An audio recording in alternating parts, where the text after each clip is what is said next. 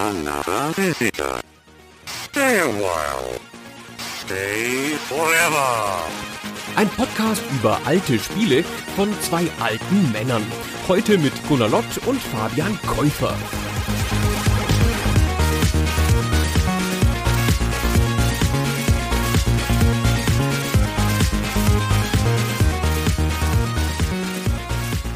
Mensch, Fabian, hä? heute schon in die Matrix eingejackt? Hallo Gunnar. Nein, noch nicht, aber ein schöner Vorgeschmack, den du hier gleich gibst auf das heutige Thema, was natürlich unsere Zuhörer schon wieder wissen durch den Namen der Folge. Wir haben uns nämlich für ein Spiel entschieden, was nicht unbedingt auf einer Stufe vielleicht steht mit den Spielen, die wir zuletzt besprochen haben, was so den Bekanntheitsgrad angeht, aber was auf einem sehr großen Universum außenrum aufgebaut ist, nämlich Shadowrun für das Super Nintendo, ein Spiel von 1993. Ja, und wir sprechen maßgeblich über das Super Nintendo Spiel, obwohl 1994 noch ein sehr ähnliches Spiel oder vielleicht auch gar nicht ähnliches Spiel für den Mega Drive rauskam. Und jetzt höre ich schon die Mega Drive Fans da draußen sich beschweren, warum denn hier Super Nintendo immer nur Super Nintendo? Kein Mensch redet über das Mega Drive Spiel. Ganz so ist es nicht. Wir wollen auch ein bisschen über das Mega Drive Spiel reden, insbesondere da, wo die Unterschiede sind zwischen den beiden Spielen, wie sie Shadowrun als Mythos oder als Welt angehen. Dazu auch gleich noch ein bisschen mehr. Aber wir glauben, dass das Super Nintendo Spiel das deutlich verbreitetere ist und dass es das ist, zu dem mehr Leute eine Beziehung haben. Und es ist auch ein bisschen, aber darüber könnte man vielleicht noch ein bisschen streiten, das rundere Spiel oder das fertigere Spiel als das Mega Drive Spiel. Und das ist der Grund. Und es gibt übrigens noch ein drittes Spiel, aber das findet bei uns jetzt heute gar nicht statt, nämlich eins fürs Mega CD. Das war eine ganz abstruse Variante, das Shadowrun-Universum, das ein westliches, dystopisches Universum ist, dazu gleich noch mehr, in einen japanischen Look umzusetzen. Also eher so eine Digital Novel vielleicht mit aber Kämpfen drin und das wurde aber nur in Japan rausgebracht. Deswegen ist das jetzt hier nicht unser großes Thema. Genau, auch der Schauplatz wurde sogar nach Japan verlegt. Also die haben tatsächlich den Namen genommen und haben dann so ein rein für den japanischen Markt konzipiertes Spiel gemacht fürs Mega-CD. Reichlich bemerkenswert generell, dass man diese Varianz zwischen den Versionen hatte, weil wir eigentlich noch in der Zeit natürlich hier sind, wo man einfach ein Spiel genommen hat und du hast es für alle verbreiteten Plattformen mehr oder weniger identisch rausgehauen. Das war hier gar nicht der Fall. Es war nicht nur so, dass das unterschiedliche Spiele waren, sondern die wurden auch von ganz unterschiedlichen Studios gemacht. Also es gab dieses japanische Spiel fürs Mega CD, dann gab es von einem Studio aus Kalifornien, nämlich Blue Sky, die Mega Drive Version und die Super Nintendo Version wiederum, die als erste erschien 93, die stammte von einem australischen Studio namens Beam Software, die jetzt vielleicht auch nicht so einen klangvollen Namen haben, wie wenn wir hier über Spiele von Nintendo, Capcom oder Sega sprechen, aber die eigentlich eine sehr, sehr interessante Spielehistorie mitbringen. Das ist nämlich eine Tochterfirma von Melbourne House. Melbourne House ist ein Medienunternehmen im weitesten Sinne. Die haben auch Bücher gemacht, aber halt sind irgendwann auch in die Spieleproduktion eingestiegen. Beam Software gibt's gar nicht mehr, aber gab es von 1977 bis 2000, also eine richtig lange Geschichte. Dann Melbourne House als Konzern hat noch ein bisschen länger überlebt, als Atari-Tochter dann später bis 2006. Aber das ist richtig ein großer, wesentlicher Teil der australischen Videospielhistorie. Beam Software gab es dann auch noch weiter, nur halt unter anderem Namen. Die waren ein Teil von Infogramm, du hast es gerade schon gesagt. Dann haben sie einen Atari-Namen mit aufgedrückt bekommen und später wurden sie nochmal von Chrome gekauft und haben tatsächlich noch bis fast ins aktuelle Jahrzehnt Spiele gemacht oder zumindest noch an Spielen mitgearbeitet. Also wir sprechen hier fast von drei Dekaden, die aber sehr, sehr unterschiedlich verlaufen sind.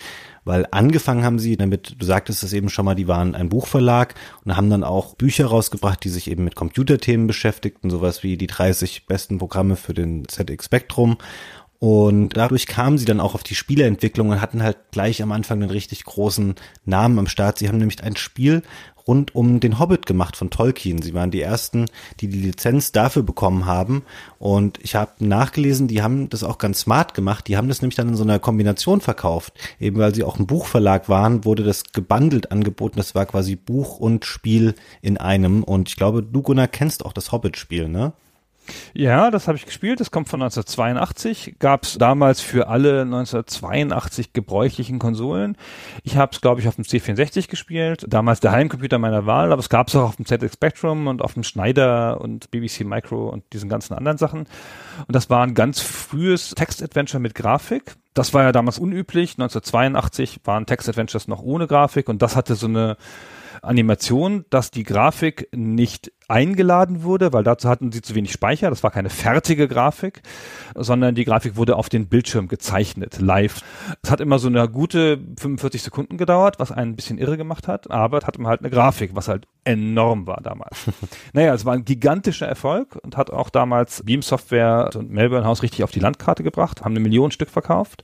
Man muss sich das vorstellen, 1982, ja, klar, auf insgesamt, keine Ahnung, zwölf Plattformen, aber alles Plattformen, die noch sehr, sehr schwach waren. Also kein Vergleich zu der heutigen Verbreitung. Also da sind sie eingestiegen, haben sie originelle Titel gemacht. Gleich danach kam noch ein anderer großer Name für Retro-Fans, Way of the Exploding Fist. Ein Prügelspiel für zwei Spieler, auch super, von Greg Barnett. 1985 kam das raus. Auch ein großer Erfolg und da waren sie dann schon richtig drin. Hm. Und ich habe nachgelesen, was für schöne Arbeitsbedingungen sie damals noch hatten, weil sie waren halt Entwicklerstudio als Beam Software und sie waren auch ihr eigener Publisher als Melbourne House.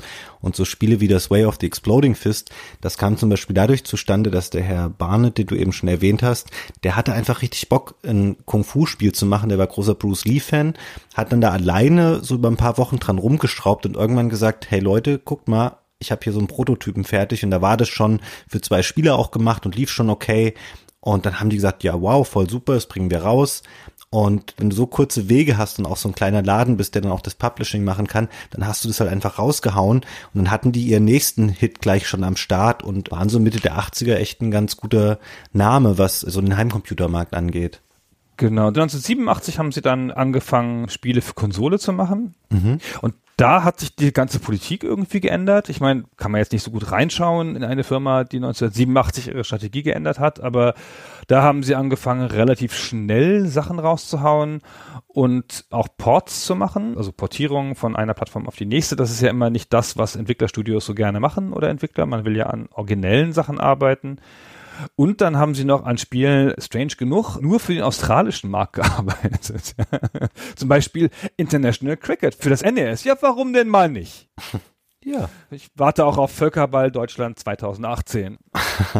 Man ist da schon an einem Punkt, wo zum ersten Mal die Geschichte so ein bisschen kompliziert wird, weil der Hintergrund war auch, dass Melbourne House als Publisher dann gekauft wurde von Mastertronic, aber Beam Software als Entwickler blieb bestehen. Das heißt, sie brauchten dann aber andere Publisher und sie wollten auch generell, das war ein großes Bestreben von dem Chef, von dem Alfred Milgram, von Beam Software und von Melbourne House vorher, der wollte in diesen Konsolenmarkt rein. Und deswegen haben die sich dann von Acclaim und von den ganzen anderen Firmen, die immer so Lizenzspiele gemacht haben, halt so Sachen beauftragen lassen wie Zurück in die Zukunft, Jagd auf Rote Oktober, Tage des Donners, solche Spiele halt fürs NES umzusetzen. Und die Maximen waren dann einfach, das muss schnell gehen und es muss wenig Aufwand einfach verschlingen. Also wenn man die Spiele vergleicht jetzt so als Unwissender, das waren so typische Lizenzgurkenspiele dann auch meist, das hättest du nicht darauf geschlossen, dass die Leute vorher so Sachen wie Way of the Exploding Fist gemacht haben, weil sie einfach ihre eigenen Ansprüche dann ein bisschen zurückschrauben mussten, zwangsläufig und wurden dann halt so eine typische Auftragsfirma. Und wenn man auch schaut, die haben wahnsinnig viele Spiele gemacht. Also zuerst fürs NES, nachdem sie die Entwicklerlizenz dann hatten, auch für den Game Boy und dann sind sie natürlich Anfang der 90er auch auf das Super Nintendo umgestiegen. Da haben sie nicht ganz so viel gemacht, so ein Dutzend Spiele ungefähr. Ich glaube, das erste war Smash TV, was ganz gut war. Auch der Port war gut für Super Nintendo. Aber der Rest es sind auch so ein paar eher obskurere Sachen und das bekannteste ist definitiv dann das Shadowrun, was 93 dann erschienen ist. Genau, ein Jahr vorher kam noch Nightshade für das NES. Das haben sie bei Ultra Games veröffentlicht, also auch wieder ne, anderer Publisher und so. Und das war von Paul Kitt, den hatten sie dafür angeheuert. Das ist ein Autor im Wesentlichen. Der hat in seinem Leben auch noch ganz viel typische Autorensachen gemacht im Nerd-Bereich, so Rollenspiel, Regelwerke mitgearbeitet, Romane zu Rollenspielserien, zu Filmen und sowas. Und der war aber da schon so ein bisschen in der Szene und kannte sich auch aus mit Shadowrun und sowas und wurde dann als Vollzeitentwickler angeheuert für Nightshade und hat das relativ alleine gemacht mit einem Programmierer, so wie man das damals noch gemacht hat. Und Nightshade erwähne ich deswegen, ist kein besonders tolles Spiel, aber weil es schon die Saat in sich trägt von ein paar Sachen, die später auch in Shadowrun zum Tragen kommen. Nightshade ist im Wesentlichen so ein also man hat so eine 2D-Seitenansicht, man steuert so ein Detektiv, so ein Noir-Detektiv mit so ein bisschen Superhelden-Flair in dieser Stadt und eher ein Adventure Es hat nicht viel Kämpfe oder so und das hat so Point-and-Click-Phasen. Man hat einen Cursor, mit dem man Sachen anklickt und dann Gegenstände untersuchen kann und sowas. Also eher so ein Adventure auf dem NES, sehr ungewöhnlich. Aber es gab auch so eine relativ buttonmeshige Kampfsequenz. Und wenn man Cursor sagt, dann muss man als Spieler des Shadowrun auf dem SNES schon an eins der schlimmsten Features denken, dass das Shadowrun-Spiel hatte, nämlich auch einen Cursor, mit dem das ganze Spiel gesteuert wurde. Aber dazu kommen wir später noch ein bisschen genauer. Ja, wobei wir jetzt gar nicht mehr so weit weg sind in der Chronologie, denn tatsächlich, die merkten dann ja, okay, dieses Nightshade, das hat ein paar coole Ideen, das hat auch, glaube ich, ganz gute Kritiken gehabt, trotzdem kennt es niemand heutzutage, selbst ich musste nochmal nachschlagen und nachgucken, als großer Nintendo-Fan, was das eigentlich für ein Spiel war. Dann haben sie gedacht, na ja, wenn wir uns vielleicht eine dicke Lizenz da noch draufschrauben, dann können wir mit so einer Art von Spiel auch Erfolg haben. Und dann haben sie mit einem deutlich größeren Team das Shadowrun für Super Nintendo angefangen. Da waren sie schon eher so etwas über zwei Dutzend Leute. Und hauptsächlich verantwortlich dafür war dann wieder der Herr Barnett, den du vorhin schon mal angesprochen hast, der dieses Way of the Exploding Fist gemacht hat. Der wird in den Credits als Game Designer geführt, nicht unbedingt an prominentester Stelle, aber der war eigentlich so ein bisschen die Person, die alle Fäden bei Shadowrun zusammenhalten sollte. Der hat vor allen Dingen auch ganz kurz noch eingeworfen, die Lizenz selber gekauft oder hat das vorangetrieben als Konzept für das Haus. Ja. Er war so ein bisschen der, heute würde man sagen, der Vision Keeper. Genau, tatsächlich war es dann aber so, dass er sich während der Entwicklung überworfen hat mit dem Rest vom Beam und ist dann 92 noch weggegangen und hat seine eigene Firma mitbegründet. Das waren diese Perfect Entertainment, die man vor allem kennt durch die Discworld Adventures, die sie dann gemacht haben. Und dann saß Beam da mit so einem fast fertigen Spiel und musste gucken, dass das irgendwie noch fertig wurde in einer Handvoll Monate. Und was man so nachlesen kann jetzt, so ist es, glaube ich, eine relativ stressige und anstrengende Zeit gewesen. Sie haben dann jemand gefunden, der so ein bisschen diese Fäden aufnehmen kann. Du kannst ja mal kurz erzählen, wer das war. Genau, also dann haben sie sich besonnen in-house, dass dieser Paul Kidd, der Macher von Nightshade, dann da ans Ruder kam und der hat dann da die Entwicklung geleitet und dann driftete das ab. Wer auch immer da schuld war, ja, es ist ja immer schwer zu sagen von heute. Das Management von Beam Software damals hat sich dazu nicht mehr geäußert. Paul Kidd hat sich dazu geäußert, auf saftigste, möchte ich sagen, in späteren Interviews und beschreibt eine Art Kriegszustand zwischen dem Management und dem Entwicklungsteam. Dass man sich gehasst hat und dass das Management-Team da versucht hat zu interferieren, was immer das bedeutet, und dass das Entwicklungsteam alles getan hat, um die Manager von sich fernzuhalten. So weit sind sie dabei gegangen, dass sie Poster von nackten Frauen im Gang aufgehängt haben und denen dann Gedärme, die aus dem Körper quollen, aufgemalt haben, nur damit da niemand lang geht. Und es klingt alles bisschen kindisch, aber es muss wohl eine unangenehme Zeit gewesen sein. Ja, man sieht einfach, glaube ich, da dann eine Firma, wo halt ganz tief dieser Graben schon gerissen war zwischen den Leuten, die die Entscheidungen treffen für die Firma und die, die die Spiele machen müssen, die vielleicht noch daran gewohnt waren, Spiele machen zu können, auf die sie Bock haben, von denen sie selber überzeugt sind, dass sie sich verkaufen und die nicht unbedingt Auftragsarbeiten für irgendwelche Publisher machen wollten. Wobei man ja sagen muss, Shadowrun war ja eigentlich aus einer Eigenmotivation heraus und zum Glück, muss man sagen, merkt man im Spiel auch seinen recht holprigen Entwicklungsvorgang nicht an. Also es kam dann raus wie geplant 93 und ja, im Gegensatz zum Beispiel zu Secret of Mana, wo ich mit Christian erörtert habe, wie viel man da noch gestrichen hat durch Sachen, die einfach in der Entwicklung sich dann nochmal geändert haben, fühlt sich Shadowrun eigentlich relativ rund und fertig an. Und Vielleicht nochmal als Erläuterung der Grund, warum sie die Lizenz überhaupt bekommen haben für Shadowrun, um das Spiel machen zu dürfen. Die Faser Corporation, also quasi der Mutterkonzern hinter Shadowrun, die hatten zu der Zeit noch gar kein Spielestudio. Dieses Faser Studio, was man später dann kannte, vor allen Dingen durch diese PC-Spiele wie Mac Warrior oder Mac Commander, die wurden erst später, so Mitte der 90er gegründet und haben noch keine Spiele gemacht. Deswegen gab es quasi vorher noch die Lizenz einfach für Shadowrun und andere Studios konnten dazu Spiele machen. Genau, lass mich noch ganz kurz ein bisschen ausführen zu diesem Kleinkrieg, der dann da gelaufen sein muss bei Beam Software. Mhm. Also das Spiel war noch nicht fertig, als der Barnett gegangen ist. Der hat schon nicht viel mehr als den Start dieses Spiels initiiert, wie Kit das beschreibt. Im Wesentlichen Konzeptstatus und dann ist er gegangen und dann wussten sie nicht recht weiter, dann haben sie es erstmal liegen lassen. Und dann haben sie jemanden gesucht Und derweil hatte die Firma aber, also wieder nach Aussage von Kit, dem Publisher, also Data East, versprochen, dass das Spiel pünktlich fertig werden würde. Und sie hatten sich ein Jahr Zeit dafür gegeben. Und dann haben sie aber in dieser Zeit einfach nicht entwickelt, weil das Spiel ja auf Eis lag wegen dem Abgang von Barnett. Und angeblich fünfeinhalb Monate vor der Deadline hatten sie noch kein Spiel so richtig, außer einer Idee und ein paar Sketches und ein paar Sachen. Und dann haben sie angefangen. Und dann begann natürlich dadurch auch dieser ganze Druck, ja, das Management immer hinterher wahrscheinlich, wir müssen fertig werden, fertig werden, fertig werden, die Entwickler so, hey, hey, hey, wessen Schuld ist das nochmal? so, ja. Und jetzt lasst uns mal hier in Ruhe arbeiten. Das war dann das, wo es so hin und her ging, wo es wohl unangenehm war, sicherlich für beide Seiten. Hm. Die Publishing-Situation bei dem Spiel auch wieder ein bisschen konfus, weil du hast es gerade schon gesagt, Data East war dafür verantwortlich, allerdings nur in Japan und in den USA in Australien und Europa war Laserbeam Entertainment der Publisher und das im Grunde genommen auch wieder nichts anderes als dieses Konglomerat aus Melbourne House Beam Software.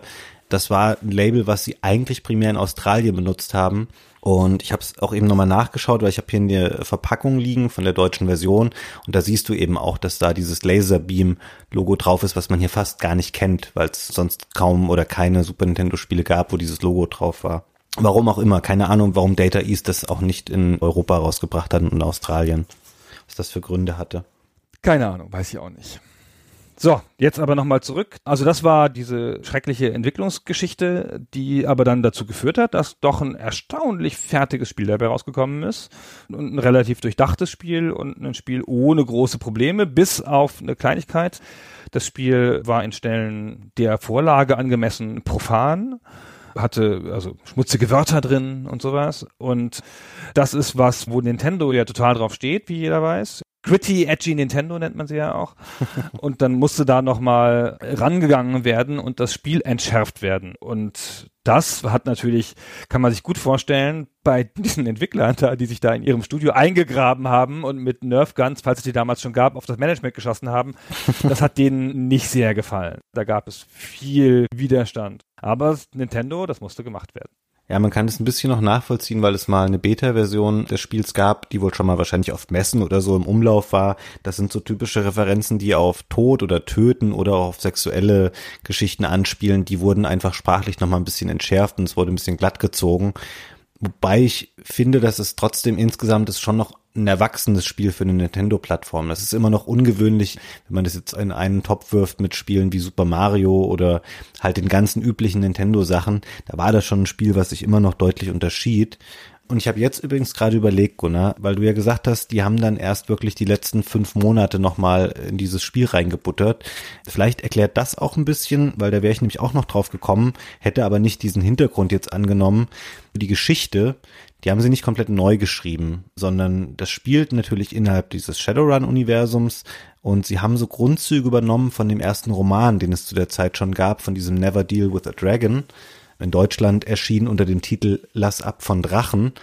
Das haben sie angepasst, also sie haben Charakternamen und sowas verändert, aber im Grunde erkennt man vieles des Plots des Spiels wieder, wenn man den Roman schon gelesen hat. Und natürlich ist das eine Hilfe, wenn du ein Spiel machst, was zum Teil Rollenspiel und zum Teil Adventure ist und einfach schon weißt, das sind die Eckpfeiler meiner Geschichte. Weil ich glaube, ansonsten hättest du dich in einem knappen halben Jahr sehr, sehr schwer getan, so ein Spiel mit einer Laufzeit von 15, 20 Stunden auch erst noch komplett zu schreiben, wenn das nicht schon vorher passiert war. Wahrscheinlich war das ein offizielles Lizenzspiel, auch von dem Buch. Oder haben sie einfach die Buchlizenz mitgekauft mit der Shadowrun-Lizenz, weil es war ja derselbe Autor. Also der Buchautor, Robert Charrette, ist auch der Autor oder einer der Autoren von Shadowrun selber. Wahrscheinlich haben sie es einfach mitgekriegt in dem Paket. Ja, Sollen wir jetzt einmal nochmal, bevor wir auf das Spiel selber eingehen, ich habe gehört, Gunnar, du bist alter Shadowrun-Experte auch. Willst du vielleicht einmal für die Zuhörer, die nicht so firm sind innerhalb dieses Universums, einmal kurz erläutern, was ist denn eigentlich Shadowrun?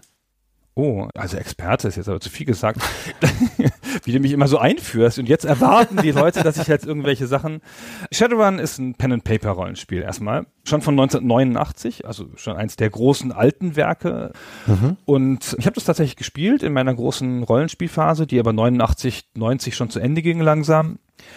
Oh Gott, so alt bin ich, ey. 1990 war schon fast vorbei mit meiner Rollenspielphase. Egal. Und da kam das halt frisch raus. Ja, für mich ist das immer das junge System. das kleine, das Hotshot-System. Während wir die großen alten Sachen gespielt haben, die und die und so. Und das ist ein ganz schön wildes System, das sich auch stark unterscheidet von allem, was es bislang gab. Also bislang im Sinne von 1989, als die erste Edition erschienen ist. Heutzutage gibt es natürlich Rollenspiele in allen Farben und Flavors und für alle Abarten, aber damals waren die meisten Rollenspiele Sci-Fi oder Fantasy Mainstream, möchte ich sagen. Ja? Und zwar auch wirklich, ich nenne das immer Vulgär Fantasy mit D&D, so mit Drachen und Orks und ne, Herr der Ringe nah. Es gab natürlich ein Herr der Ringe Rollenspiel und sowas. Das war alles in so einer Welt, wie damals auch die Literatur so war. Mhm. Und dann kam Shadowrun und bezog sich nicht auf die klassische Fantasy-Literatur und schon gar nicht auf die klassische Science-Fiction-Literatur, sondern auf das kurz vorher erschienene Buch Neuromancer von Gibson und ist in der Essenz ein Cyberpunk-Rollenspiel, nimmt diese Welt von Gibson, die ist einfach frech klaut bis zu den Begrifflichkeiten runter. Matrix kommt darin vor und sowas. Also diese Computerwelt, die dann später natürlich im Film nochmal eine ganz andere Dimension hatte. Aber die kommt halt auch eins zu eins aus dem Roman Neuromancer. Und die Mega-Corporations und sowas. Alle diese Konzepte, die Gibson eingeführt hat für den Cyberpunk an sich, die haben sie einfach geklaut. Und dann haben sie aber einen harten Dreh genommen und haben da so eine Art mystische Komponente eingeführt und zwar spielt im Jahr 2050, also adäquat weit weg in der Zukunft. Und dann war kurz vorher die Magie in die Welt zurückgekehrt. Das hat was damit zu tun, wissen wir ja alle, mit dem aztekischen Kalender, ne? der dann da 2012 endet und so. Und dann kommt die sechste oder fünfte oder irgendwas Welt, zweite Sonne, irgendwas. Ich habe schon wieder vergessen alles. Und die kommt dann und dann kommt das neue Zeitalter. Und da kommt dann halt die Magie zurück. Kurz vorher gibt es Seuchen und die Menschheit ist in Gefahr und alles wird so dystopisch, die Zivilisation bricht zusammen und dann kommt die Magie und plötzlich sind die amerikanischen Indianer sind wieder wer, weil plötzlich ihre ganzen Tänze wirken. Ja, jetzt können sie plötzlich mit ihren Tänzen Geisterwesen beschwören, so wie sie immer gesagt haben.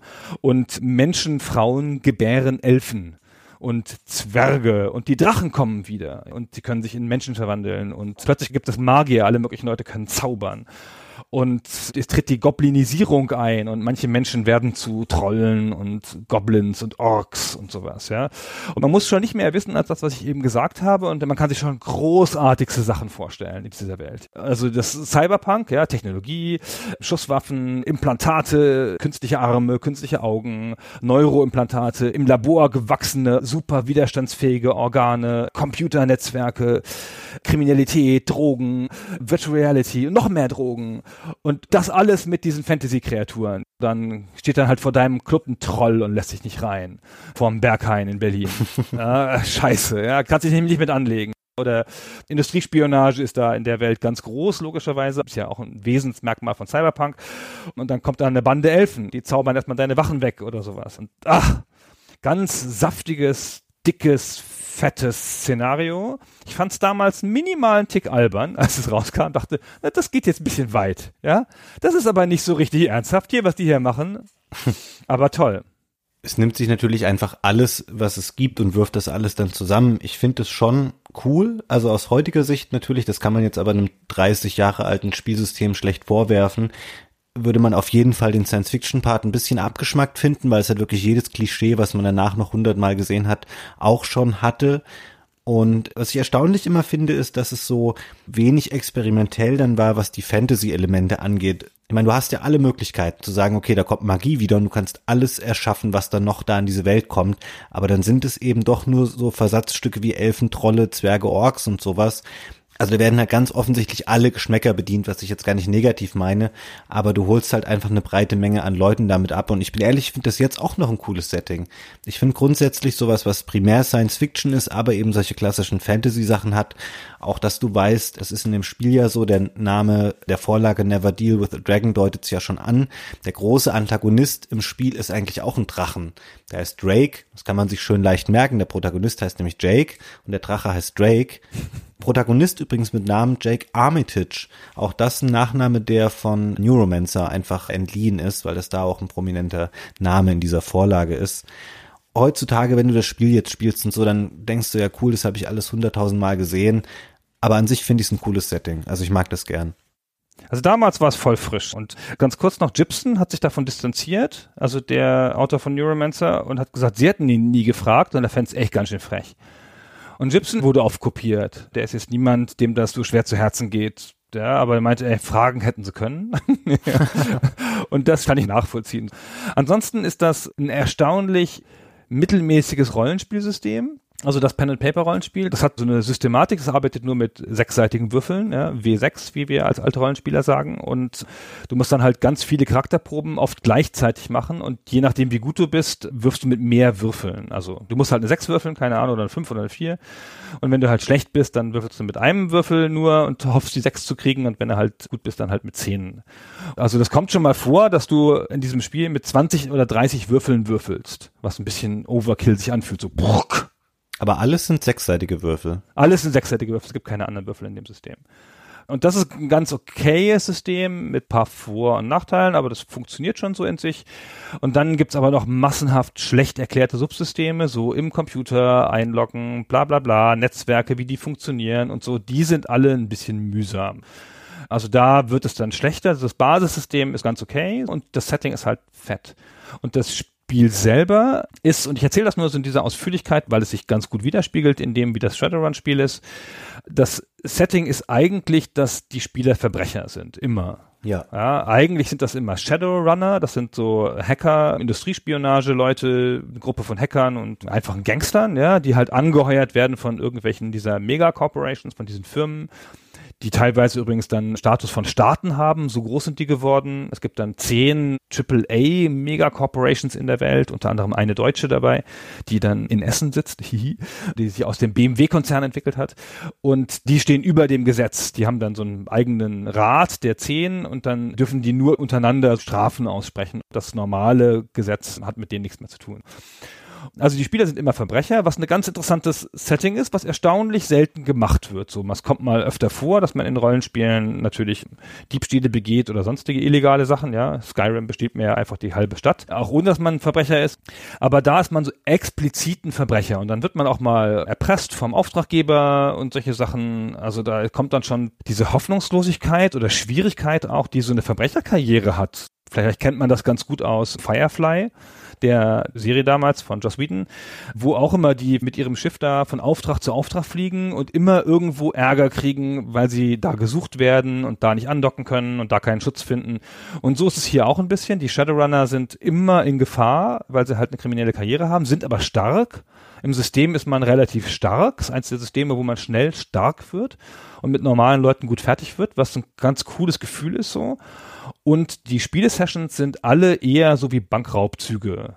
Die typische Session fängt halt an mit, dass man einen Shadowrun plant. Man überlegt sich, wie kommt man in da rein, wer macht was, man guckt sich das vorher an und schreibt wirklich wie in so einem Bankraubding so die Dienstpläne der Wachen ab und guckt, wie oft die kommen und versucht sich Pläne zu besorgen vom Gebäude und so.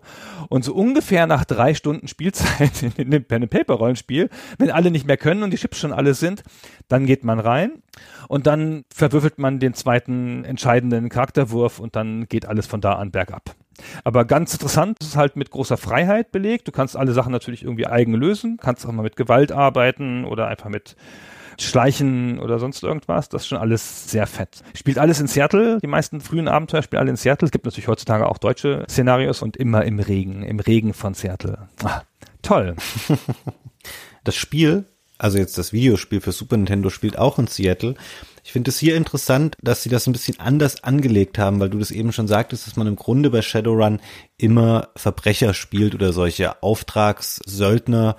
Das ist hier nicht ganz klar, weil das Spiel fängt an. Man hat, ich finde, für Super Nintendo Verhältnisse ein ganz schönes Intro. Das ist so eine Kamerafahrt über so eine Megacity Skyline, wo auch solche Rauchfahnen aus solchen großen Schloten rausstoßen, sehr bedrohlich. Und dann fährt es runter an so einem Hochhaus und dieses Logo wird eingeblendet. Und dann, wenn man nicht gleich auf Start drückt, dann kommt dann noch ein kurzes Intro und man ist zum ersten Mal in der Spielegrafik. Es ist eine isometrische 2D-Grafik. Man sieht eine Straßenkreuzung und eine Figur in der schwarzen Kutte, von der man denkt, okay, das ist man offensichtlich selbst. Die dreht sich dann um, dreht einem den Rücken zu und will weglaufen und dann kommen so vier Charaktere von unten. Das ist so eine ganz lustige Mischung. Da ist auch schon ein Troll dabei und drei andere Typen, die offensichtlich gefährlich aussehen und die ballern den einfach über den Haufen und dann liegt er da und dann kommt, nachdem die wieder weg sind, kurz ein Fuchs ins Bild gelaufen.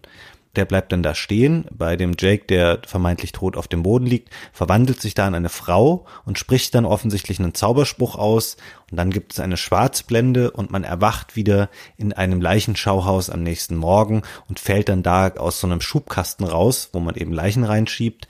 Und dann ist relativ schnell klar oder auch definiert von wegen, okay, es geht darum, du musst rausfinden, wer bin ich eigentlich, wie bin ich hier hingekommen und warum passiert mir das alles, weil du hast dann diese typische Gedächtnisverlustgeschichte und du weißt nicht genau, was ist eigentlich dein Auftrag oder es geht nicht darum, überfalle die Bank oder mache dies und das, sondern es geht darum, deine eigene Identität zu klären und was man auch merkt, was sehr wichtig ist, werde nicht erschossen, weil in jedem Bildschirm, in den du dann gehst, jetzt mal abgesehen von den unmittelbaren Startgeschichten, wird halt auf dich geschossen von irgendwelchen Leuten, die in Fenstern sitzen, die in Mülleimern sitzen.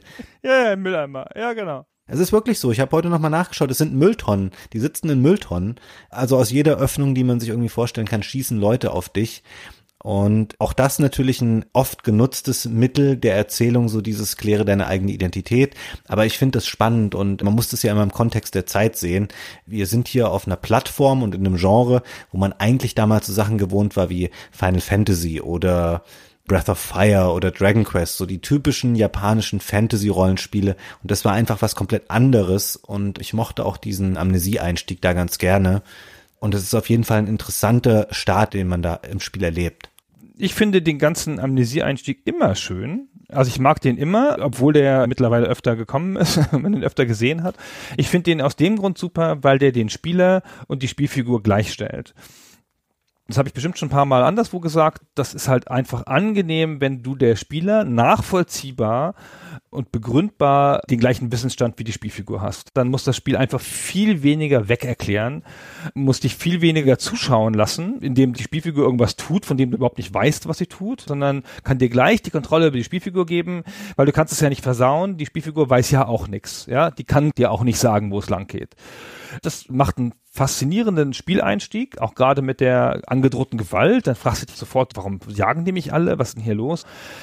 Es ist aber auch ein relativ ungeführter Einstieg. Und das Spiel erklärt nach diesem Intro, das wirklich sehr schön ist, nicht mehr so viel die erste Zeit. Führt sich dann wieder an ein paar Stellen zusammen, aber die erste Welt wie nennt man denn das? 10 Streets, das ist so ein Hub oder sowas? Also ein Level vielleicht? Ja, es ist einer der Abschnitte. So richtige Levels gibt es eigentlich nicht. Es gibt verschiedene Bereiche, durch die man aber immer wieder später auch läuft. Es gibt so eine Handvoll verschiedener Stadtteile, die man quasi bereisen kann. Genau, das sind ein paar Straßenzüge im Wesentlichen. Ja, mit allem, was dazugehört. Da gibt es dann halt Gebäude, in die man gehen kann. Und in den Gebäuden gibt es Räume, in die man gehen kann. Und da gibt es eine Bahnstation und Seitengänge und einen Park und eine dunkle Gasse. Aber man weiß überhaupt nicht, wo man hingehen sollte. Und man hat auch nicht so ein richtig logisches Vorgehen, weil manchmal in solchen Spielen oder in so einem Setting würde man ja dann eine Art von Waschzettel haben oder sowas wie geh zum Park und triff mich da oder fahre in den anderen Stadtteil oder versuche Stefan zu finden oder irgendwas in dieser Art und davon hat es fast nichts. Und eigentlich habe ich das Spiel gestartet mit, ich gehe halt da aus dem ersten Raum raus und dann einfach in jeden anderen Raum rein.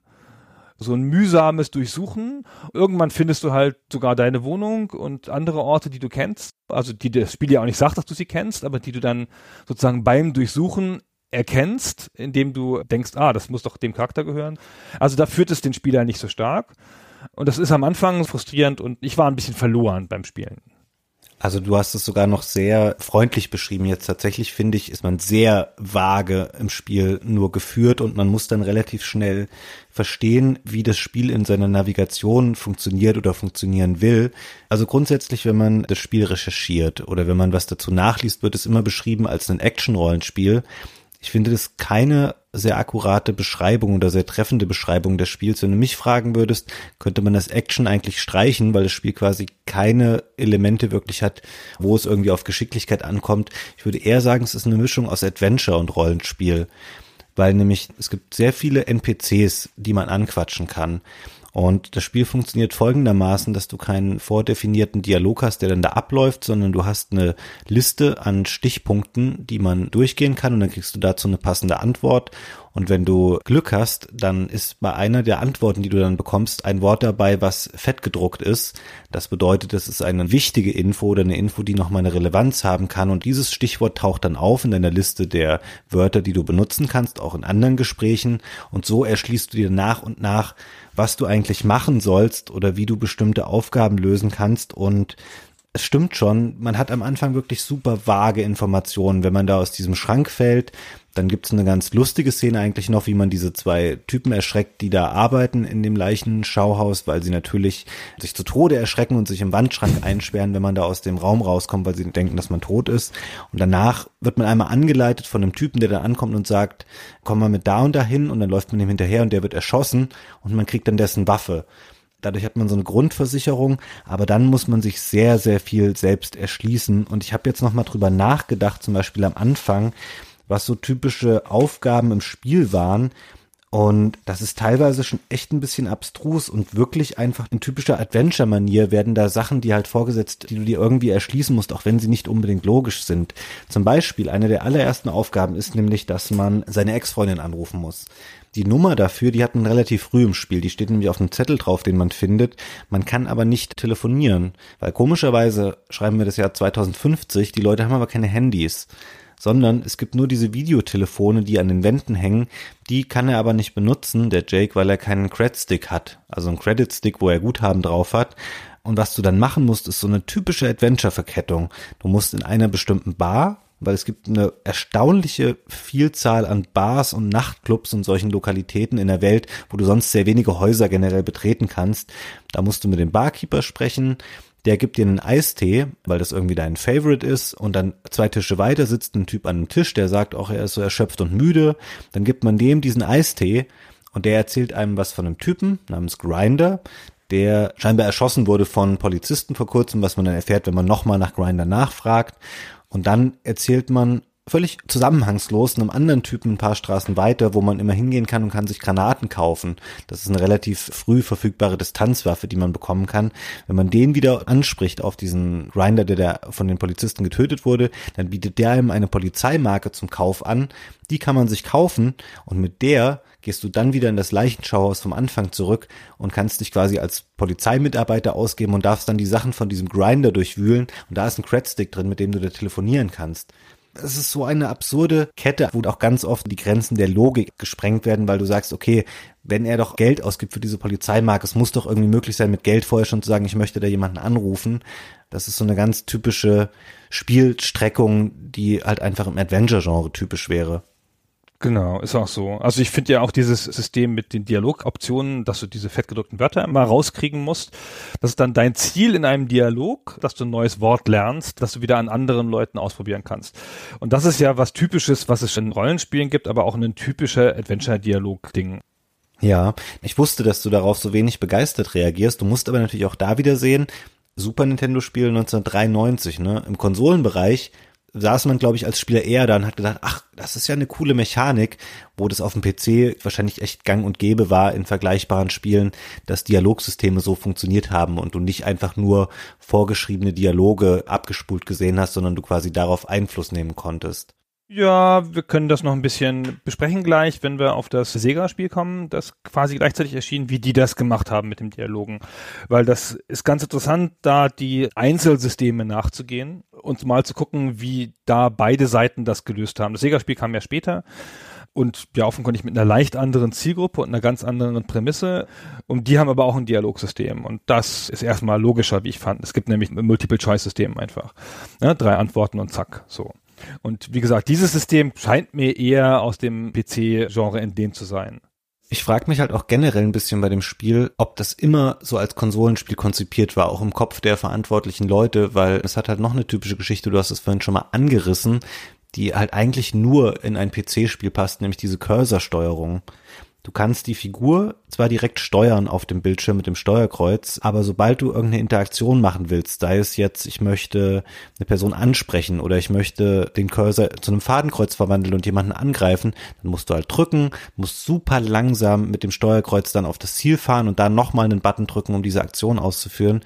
Und ich verstehe nicht, warum das so ist, Gunnar. Erklär es mir bitte, weil es macht weder Spaß noch Sinn, dass es so umgesetzt ist und man muss sich da wirklich sehr, sehr reinfühlen und recht tolerant sein heutzutage, wenn man das spielen möchte, weil dieses System einfach wahnsinnig anstrengend ist. Zumal es die Maus nicht unterstützt, obwohl es für Super Nintendo ja eine Maus gegeben hat. Das ist direkt aus der Hölle. Wie man darauf kommen kann, also es hat ja spezifische Nachteile. Erstmal, dass es überhaupt einem Konsolenspiel Cursor gibt. Könnte man schon mal drüber reden, ob das überhaupt erlaubt ist, ja. Dann treffen sie die Entscheidung, alles mit dem Cursor zu machen. Außer der Bewegung, Gott sei Dank. Und dann machen sie es noch so ganz komisch, dass du den Cursor ja über den ganzen Bildschirm bewegen kannst. Was ich gedacht habe, dann, naja, dann bleibe ich ja wenigstens stehen, muss nicht in jeden Raum reinlatschen, klicke mich schnell wie in einem Adventure durch die Hotspots und muss dann wenigstens nicht den ganzen Raum ablaufen. Aber denkst du, Puppe, so ist es auch nicht. Weil du kannst eine Tür öffnen oder einen Gegenstand nehmen oder irgendwas immer erst dann, wenn du daneben stehst und dann deinen Cursor rausgeholt hast. Das heißt, du hast nicht mal was davon von dieser Reichweite des Cursors. Und wenn du eh schon hingehen musst, dann hätte man es doch mit einem Direktkontakt machen können oder so. Ich schwenke gleich nochmal auf das Sega-Spiel in diesem Zusammenhang. Das macht das nämlich, wie man das erwarten würde bei so einem Spiel. In beiden Spielen kann Geld auf dem Boden liegen. Ja, wenn du jemanden erschossen hast oder so, dann bleibt halt Geld da rumliegen. Und wenn in dem Super Nintendo-Spiel Geld rumliegt, dann musst du deinen Cursor rausholen, das aufnehmen und das einstecken. Und wenn in dem Sega-Spiel Geld auf dem Boden liegt, dann läufst du drüber und dann ist es deins wie sich das gehört in einem Action-Rollenspiel. Totale absurde Idee, das so zu machen. Ich weiß keine Begründung dafür, außer dass man halt so ein Adventure-Vibe machen wollte mit Gegenstände im Raum durchsuchen. Und das ist natürlich was, wenn du das mit der reinen Bewegung machen musst, indem du ständig jeden Schrank anläufst und dann klickst, das ist auch ein mühsames System. Da haben sie sich wahrscheinlich gedacht, das ist wahrscheinlich eleganter, das mit dem Cursor zu machen. Ja, ich finde, es ist kein Gamebreaker oder so, aber es macht das zweite große Element des Spiels einfach ein bisschen schlechter oder statischer oder unspektakulärer, weil natürlich wird auch viel gekämpft im Spiel. Wir haben das vorhin schon mal angesprochen, dass man einfach mangels besserem Wissen, weil man einfach nicht genau einen Plan hat, wo soll ich jetzt eigentlich hingehen, latscht man in jede Tür rein und ganz oft stehen dahinter auch zwei Typen, die auf einen ballern. Und das nicht so, dass man da irgendwie groß eine Vorwarnung hat oder so, sondern man kommt da rein und dann geht es halt los. Und wenn du kämpfen willst, dann kannst du dich nicht mehr bewegen, weil du verwandelst den Cursor vorher dann dieses Fadenkreuz. Und dann stehst du halt einfach statisch auf einem Punkt, lenkst das Fadenkreuz auf den Gegner, drückst die ganze Zeit auf Schießen und dann ist es ein typisches Runterzählen an Hitpoints einfach. Und das wirkt dadurch sehr langsam, sehr wenig mitreißend einfach so. Und das hätte man sicherlich cooler lösen können, wenn man sagen könnte, okay, ich kann da vielleicht auch mal aus einer Schussbahn laufen, das kann man alles machen, aber es ist durch diese Steuerung einfach wahnsinnig umständlich. Also aus der Schussbahn laufen ist ja fast nicht möglich, finde ich. Da musst du ja abdrücken und dann schießt der ja weiter und der trifft dich ja auch egal, wo du stehst. Ja, ich überlege gerade, ob das tatsächlich überhaupt geht, dass man das Schießen unterbricht in einem Kampf. Es ist wahrscheinlich auch Quatsch, weil man dann so viel Schaden nehmen würde im Versuch, irgendwie wegzulaufen. Der Kampf hat fast gar keine Skill-Komponente, also gar keine Skill-Komponente, möchte ich sagen, außer dass du schnell sein musst und nicht doof sein kannst, im Sinne von, ah, wie war noch mal der Button für den Cursor, wo drücke ich jetzt drauf? Wenn du dieses Basismaß an Skill hast, dann ist alles damit gehandelt, weil das eigentliche Treffen ist dann tatsächlich nur noch eine Abfrage von Statuswerten und Waffenschaden und diese ganzen Sachen und halt ansonsten Würfelwürfe im Hintergrund, ja, die man nicht sieht. Auch da wieder der kurze Vergleich zu dem kurz danach erschienenen Spiel für das Mega Drive. Da kann man während des ganzen Kampfes laufen und man schießt einfach in die Richtung, in die man läuft oder in die man den Charakter zieht. Das ist eher ein Action-Rollenspiel in dem Sinne, ne, weil das ist die ganz normale Art, sowas zu handeln. Dieser Kampf ist eher wie ein Adventure-Kampf, ja, möchte ich sagen. Es wird nichts gemacht.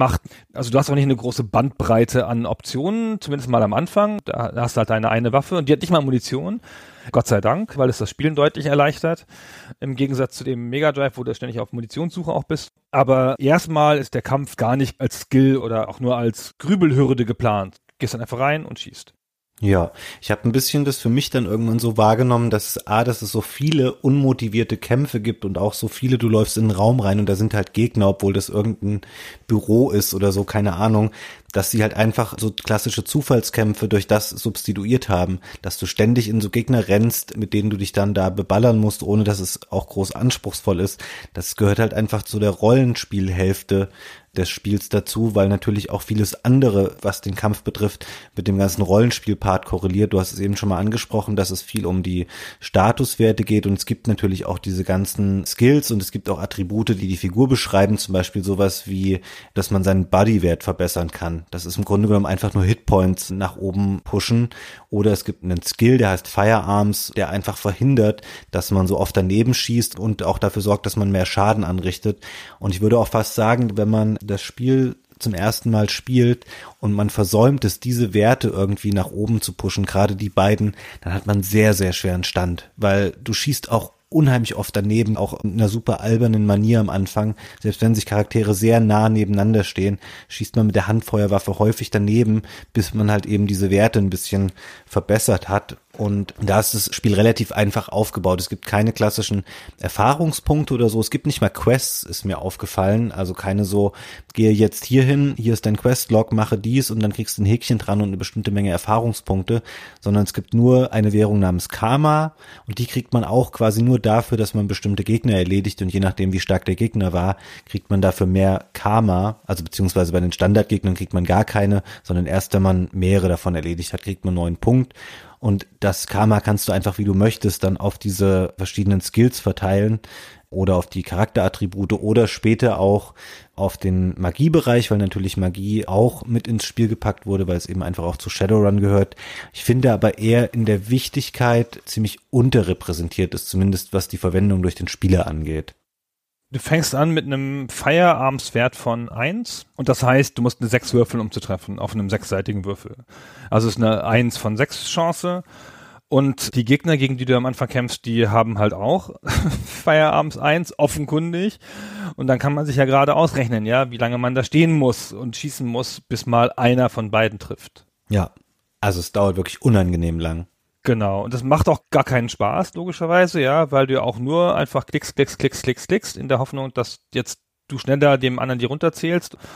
Und du musst nichts weiter machen in dem Kampf, nachdem du einmal den Cursor so eingerichtet hast, dass dann den Gegner trifft, als zu beobachten, wie deine Hitpoints runterzählen, damit du nicht plötzlich umfällst. Wenn deine Hitpoints runterzählen oder nahe dem Ende sind, dann musst du halt versuchen, dem Kampf zu entfliehen es gibt eine Heilmagie, das ist die erste Magie, die man bekommt, oder es gibt diese Pflaster, die man sich kaufen kann und mit denen man sich quasi auch heilen kann. Das sind so klassische Konsum-Items, die man dann hat. Das geht natürlich auch.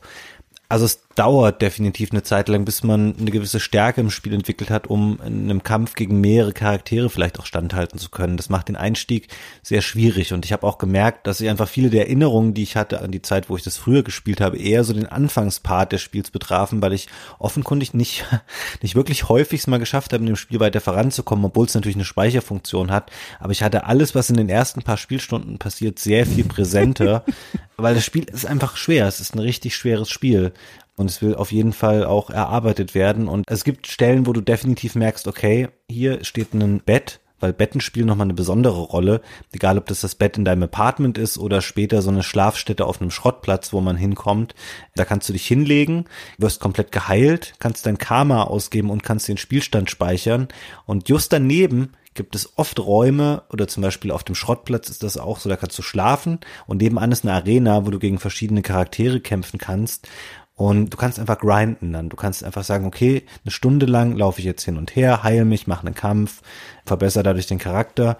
Und ich habe es auch diesmal jetzt nicht geschafft, beim Durchspielen darauf komplett zu verzichten, weil irgendwann wird es einfach wahnsinnig, wahnsinnig schwierig, sonst da zu bestehen. Ja, das brauchst du schon am Anfang. Also wenn du diesen ersten Levelabschnitt da verlässt und hast nicht, sagen wir mal, Feierabends fünf oder sechs hochgegrindet, dann wird's danach so schnell, so schwer, dass du wünschst, du hättest es gemacht. Das Spiel sagt das dir ja auch nicht. Das führt dich da nicht so richtig hin. Du kommst so mit Firearms 2, 3 schon ganz gut, okay, weiter in der ersten Welt und dann denkst du, ja, jetzt bin ich ja so einigermaßen drin und dann Krach.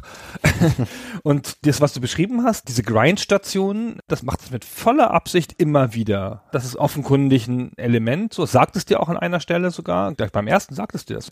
Achtung, geh doch mal dahin, da sind viele Gegner. Mhm. Und das Spiel erwartet von dir, dass du in regelmäßigen Abständen, immer wenn du so ein Bett findest, so eine Stunde Grind einlegst. Was mich echt ein bisschen kirre macht, weil es auch nicht so richtig zu der Art von Spiel passt. das ist ja schon ein Spiel der offenen Fragen. Durch die Tatsache, dass du diese Amnesie hast. Du kommst da halt hin und denkst so, was ist denn jetzt? Wer ist dieser Fuchs? Warum hat der Fuchs mich gerettet? Wie hat er das überhaupt gemacht? Warum sind überall diese Scharfschützen? Wer ist eigentlich dieser Drake, von dem man zuweilen hört? Was wollte mir der komische Hund sagen, der mir gesagt hat, er wüsste was über mein Schicksal? Die ganze Zeit werden so Sachen angedeutet, dann hast du diese Zwischenziele, die sind ja auch eher so Ziele, so finde was raus, ruf deine Freundin an und nicht sowas wie erarbeite dir irgendwas, so und so viel Geld oder besorge diese Waffe oder sonst irgendwas, das sind alles so Ziele, die dich irgendwo hinführen, wo wieder ein Informationsschnipsel rauskommt. Und in dem Spiel fühlt es sich halt echt stark kontraproduktiv an, wenn man sich halt hinsetzen und grinden muss.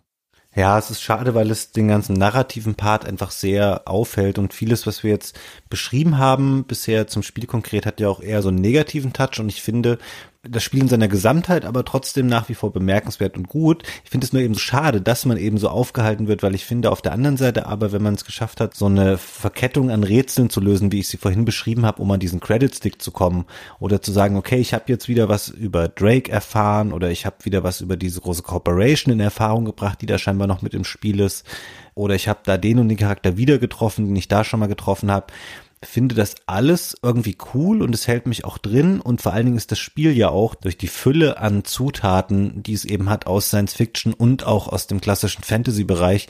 Du hast schon eine Vielzahl an interessanten Sachen, die du machen kannst. Also du kämpfst eben auch später gegen Drachen, du fliegst in einen Vulkan, Du gehst in so ein großes Anwesen von einem Vampir-Lord, dessen Keller voller Gule ist, gegen die man kämpfen kann oder auch nicht da ist schon sehr viel drin und es ist genauso ein buntes Potpourri an Sachen, wie eben Shadowrun an sich ist, weil es fast alles erlaubt aus Science Fiction und Fantasy. Und das Spiel stellt sich an Bein durch dieses, wir machen es dem Spieler hier mal super schwer, damit das Spiel ein bisschen länger wird. Ich meine, es ist jetzt aus heutiger Sicht schwierig zu sagen, aber vielleicht korreliert es mit dem, was du vorhin so schön beschrieben hast, dass sie dann eben noch fünf Monate hatten, aber noch kein fertiges Spiel dass man einfach sagt, okay, wir müssen das ein bisschen polstern innen drin und das muss dann einfach ein bisschen länger dauern, weil das Spiel kann nicht nach sieben Stunden durchgespielt sein. Und mir kommt es jetzt auch retrospektiv so vor, als hätte ich im Spiel wenige verschiedene Areale gesehen. Und das beißt sich jetzt ein bisschen mit dem, was ich gesagt habe, aber es gibt halt nur so eine Handvoll Set-Pieces, die irgendwie cool sind. Und es gibt wenig, was dir das Gefühl gibt, du läufst durch eine richtig große Stadt mit tausend Straßen oder so, sondern alles sind eher so kleine Bereiche, die man besuchen kann aber es wirkt insgesamt einfach länger oder auch anstrengender, weil man eben so oft aufgehalten wird im Fortschritt, wo auch sonst nicht so viel passiert einfach, also auch spielerisch vor allem gar nichts.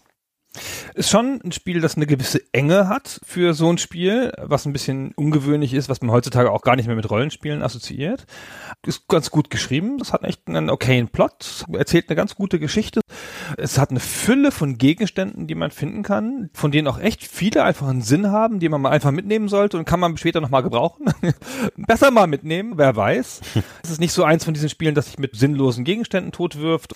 Du hast dieses dich antreibende Mysterium, das ganz gut funktioniert. Und dieses Dialogsystem dahinter, es ist nicht so ein in der Tiefe originelles Spiel, es ist halt in der Enge ganz gut gemacht, wenn man sich erstmal über diese Steuerungsgeschichte da mit dem Cursor hinweggesetzt hat.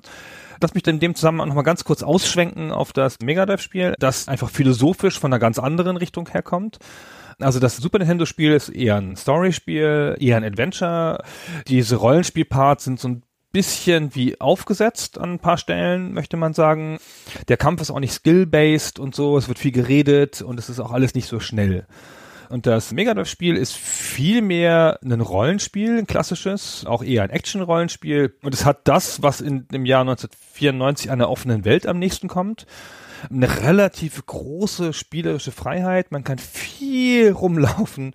Also alles in der beliebigen Reihenfolge erledigen. Kriegst ganz viel Aufträge, die du alle nicht annehmen musst. Machst massenhaft Shadowruns im klassischen Sinne auch kannst einen von drei Charakterklassen auswählen. Das ist ja anders im Super Nintendo Spiel. Jetzt hier auch da wieder eher ein Adventure als ein Rollenspiel. Ja, du hast einen vorgefertigten Charakter, der eine Geschichte zu erleben hat und die erlebt er auch. Und die ändert sich auch nicht groß, je nachdem, wie du spielst. Außer du stirbst halt, klar, ja, dann ändert sie sich gründlich, aber im Prinzip ist das einfach ein ziemlich lineares Spiel und das Megadrive-Spiel, da fängst du halt an als Schamane oder als Street Samurai, eine der klassischen Shadowrun-Charakterklassen, so eine Art bewaffneter Gangster und als Decker, also als Hacker würde man heutzutage sagen. Und dann ist das schon mal ein ganz anderes Spiel, je nachdem, wie du dich spezialisierst da. Und da hast du eine viel größere Freiheit, eine viel breitere Bandbreite und auch das deutliche Gefühl von größeren Städten und von größeren Orten. Und das Spiel ist sehr viel näher am Regelsystem von Shadowrun. Also man hat viel mehr versucht, das für die Rollenspielfans aufzubereiten, ja, das da stark anzulehnen. Es hat aber dafür die Nachteile, die offene Weltspiele auch heute noch haben. Es gibt einen Haufen sinnlose Aufträge. Es ist alles nicht so richtig balanciert. Viele Sachen werden im Spielverlauf schnell sinnlos. Manche Aufträge merkst du, dass du sie gar nicht hättest machen müssen. Es gibt Zufallsencounters, die dich eher behindern. Ja, Zufallsencounters sind ja immer scheiße. In jedem Spiel. Immer, immer, immer. An ein paar Stellen ist es ein bisschen ganz komisch hands-off, weil das Gebäude fast gar nicht darstellt, zum Beispiel innen, sondern gehst du rein in manche Gebäude und dann siehst du einfach nur einen Dialogscreen aufpoppen. Also es ist schon so eine komische Mischung. Es ist halt sehr ambitioniert, viel ambitionierter als das Super Nintendo Spiel aber halt an vielen Stellen auch nicht so gelungen und ist ja heutzutage in den Foren ein häufig diskutiertes Spiel mit so einer 50-50 Geschichte. Die Nintendo-Fans sagen, na, also unseres war besser und die Sega-Fans sagen, nein, unseres war besser.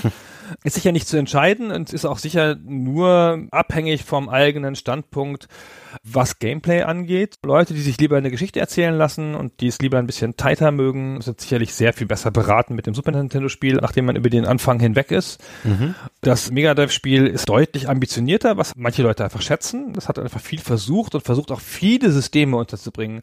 Alter, ja, was das alles versucht von, von dem Rollenspiel rüber zu retten in das Computerrollenspiel.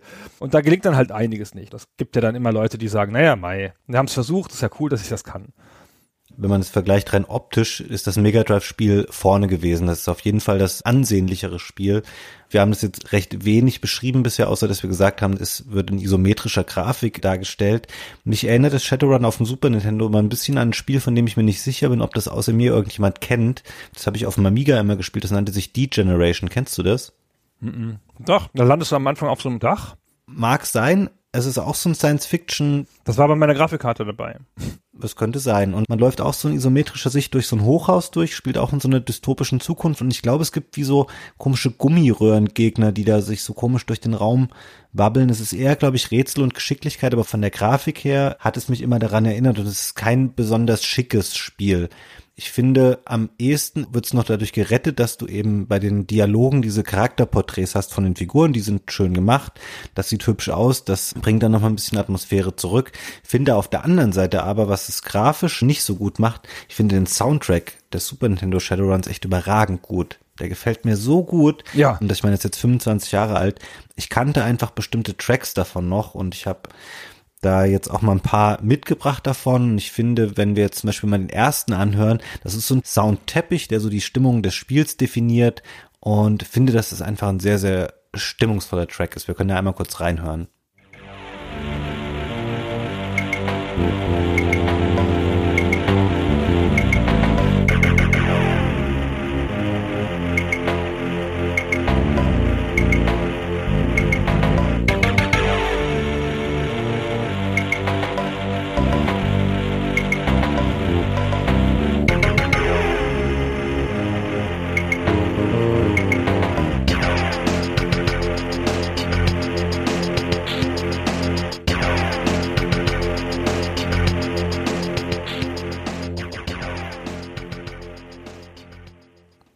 Cool gemacht, ne?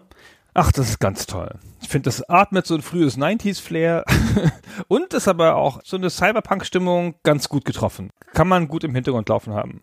Und dann hast du ja auch noch einen dynamischen Soundtrack. Das heißt, wenn du irgendwo langläufst und auf einmal taucht ein Gegner auf, ändert der sich. Und du hast auch einen schönen Wechsel zwischen wirklich eher so ein bisschen Mutstücken und welchen, die eher so ein bisschen antreibend sind, wenn so eine Panik oder ein Kampf sowas ausbrechen soll. Wir können ja einmal kurz nochmal ein zweites Stück reinhören. Das ist eher was aus so einer Bedrohungssituation im Spiel.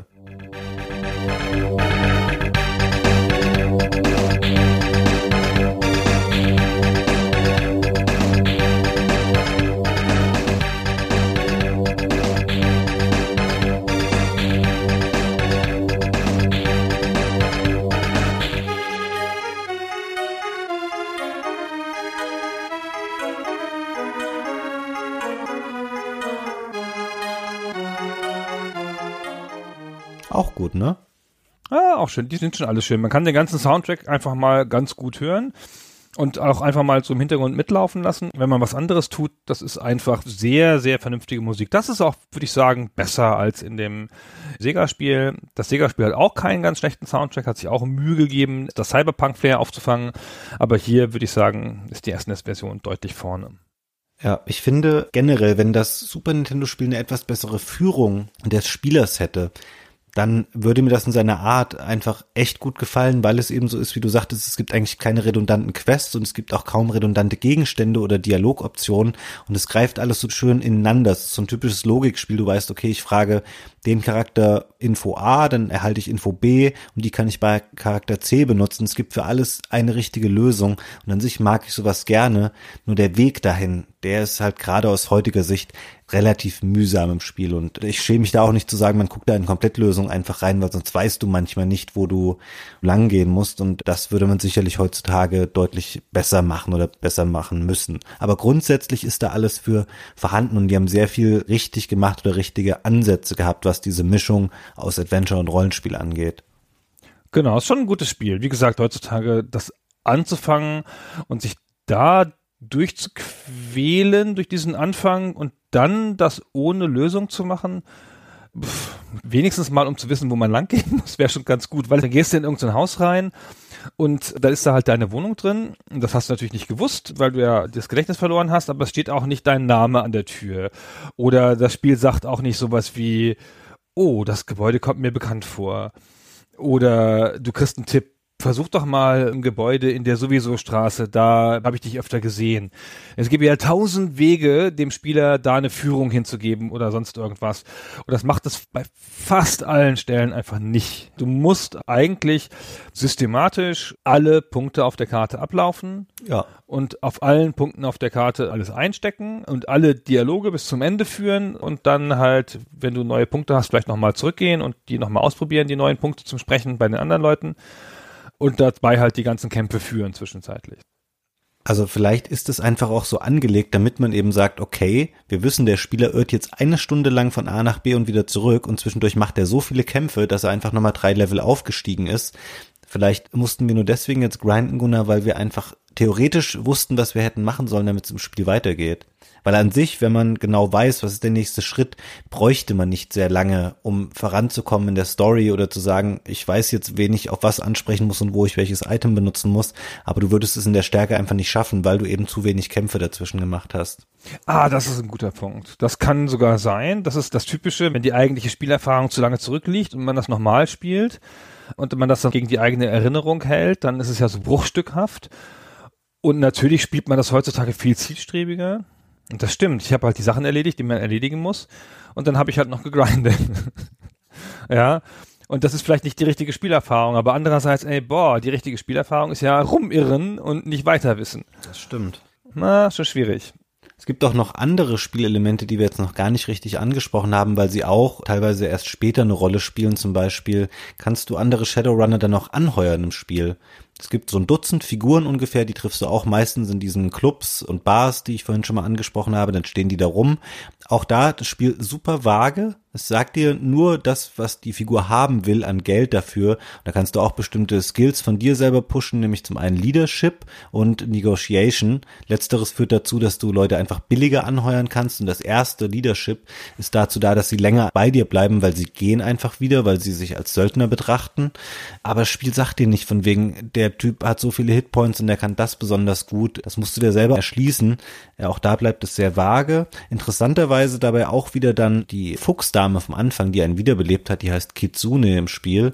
Und das ist auch der einzige Charakter, der bleibt an der Seite, wenn man ihn einmal angeheuert hat und haut dann nicht mehr ab. Und da finde ich, gibt's aber auch lustige Sachen tatsächlich. Es gibt zum Beispiel einen Zwerg, der heißt Norbert. Den habe ich ganz gerne angeheuert, weil ich habe dann eine Komplettlösung nachgelesen. Der hat auch recht viele Hitpoints und so. Und das ist nett, weil dann hast du später auch ein bisschen mehr, also es ist das falsche Wort jetzt, aber du hast so eine leichte Epicness, wenn du halt sagst, okay, ich habe hier noch zwei andere Charaktere mit dabei und zu dritt gehen wir jetzt dahin und killen da die zehn Bad Guys, die irgendwie das und das bewachen. Das ist ein bisschen cooler, als wenn da nur ein Männchen die ganze Zeit auf der Stelle steht und ballert. Das ist an sich ein ganz gutes Feature, auch wenn es keine richtige Partyverwaltung oder sowas in der Art gibt. Also man kann denen auch so ein bisschen Befehle geben und die haben auch ihre eigenen Werte. Aber es ist eher so ein draufgepfropftes Partysystem dann noch. Aber trotzdem ein nettes Feature und schön, dass es das gibt. Schon minimal frevlerisch, die Shadowrun-Lizenz zu kaufen und dann einen Charakter alleine loszuschicken, anstatt den Shadowruns machen zu lassen mit drei, vier, fünf Leuten, weil du sagst ja, das ist halt Epic. Möglicherweise. Ja, aber jetzt stell dir mal vor, du hättest vier Charaktere nacheinander mit dem Cursor lenken müssen. Wie das dann geworden wäre. Ja, das ist ja nicht meine Schuld. Mai, das, mit dem Cursor hätten sie sich eh mal überlegen müssen, ob das so schlau ist, ja. Ja, die haben schon echt ein paar Fehler gemacht. Wo ich mir unsicher bin, ob ich das gut oder schlecht finde, ist auch was, was mir erst ganz am Ende einfällt, wenn ich über das Spiel spreche. Du hast vorhin gesagt, auf dem Mega Drive gibt es die verschiedenen Charakterklassen. Das ist an sich cool. Am Super Nintendo sind sie es dadurch ein bisschen umgangen, weil Jake zum einen ist er ein schießender Söldner, er kann auch Magie lernen und natürlich ist er auch ein Decker. Er lernt dann im Spielverlauf sich in Rechner einzuhacken und das ist so ein Logikspiel, es funktioniert im Grunde genommen wie Minesweeper. Das heißt, man kann sehen, okay, so und so viele Felder um mich rum sind irgendwie gefährlich oder auch nicht. Und so kommst du dann voran innerhalb dieser Knoten. Es ist nochmal eine vereinfachtere Grafik. Es ist so eine wirklich so eine Top-Down 2D-Grafik, ziemlich unansehnlich eigentlich. Und eine Zeit lang macht mir das Spaß. Und irgendwann wurde das aber auch so langwierig im Spiel, dass ich dachte, oh nee, jetzt schon wieder ein Rechner hacken. Und meistens das nur für irgendwelche Infos, für Geld oder manchmal musst du Aufzüge damit rufen, so relativ zum Ende des Spiels. Fand es eher so eine semi-gute Umsetzung dieser Mechanik. Ja, ist halt unepic. muss ich die ganze Zeit epic sagen, weil du das gesagt hast. Also es funktioniert ganz kompetent, finde ich, am Anfang. Du hast schon recht, dass es dann irgendwann mühsam wird. Und es ist aber auch echt keine große Herausforderung.